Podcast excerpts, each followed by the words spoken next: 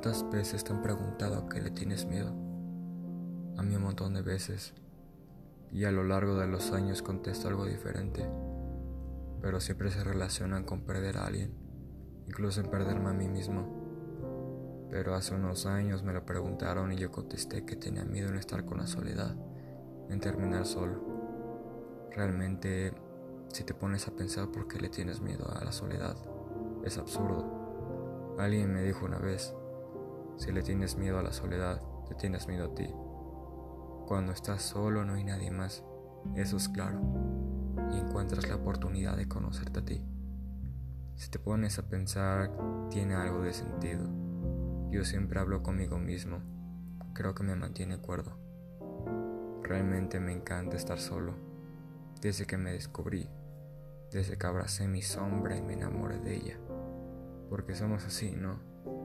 Pedazos de masa por miedo a decir lo que digan los demás, miedo en lo que piensen los demás.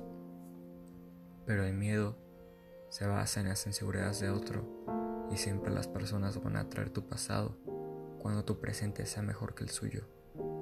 Imagínate una vida sin miedo, donde las personas puedan decir lo que creen, donde las personas puedan expresarse. Imagínate un mundo donde seas tú realmente con todos. Imagínate un mundo sin miedo, por eso algunas personas no siguen viviendo, porque se protegen de ese miedo, se protegen del rechazo. No los culpo, yo también lo hice.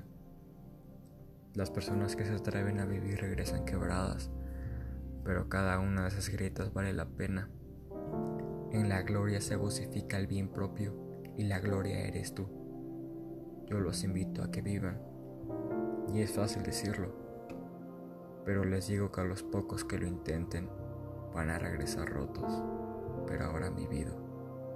Yo, por ejemplo, le tengo miedo a no seguir viviendo, pero no hablo de morirme, hablo de estar caminando y no sentir cada paso que doy.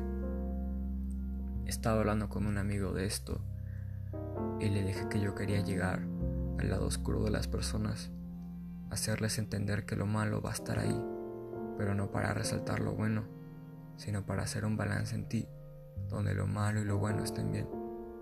Creo que hago el intento en que las personas que toco se amen, mostrarles cómo ve el mundo, cómo en realidad es, hacerles explicar que hay muchas cosas que nos han dicho es simplemente un protocolo de diálogo para evitar problemas, ser un espejo para ellos, para que vean cómo son realmente y hacerles entender que lo malo de una persona es totalmente normal.